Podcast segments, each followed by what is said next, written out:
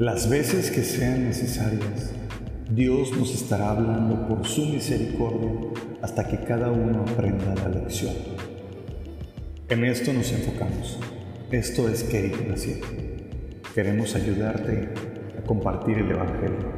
Queremos ayudarte a explicar el Evangelio. Bienvenido a este tu programa. Querigma 7, un lugar para ti.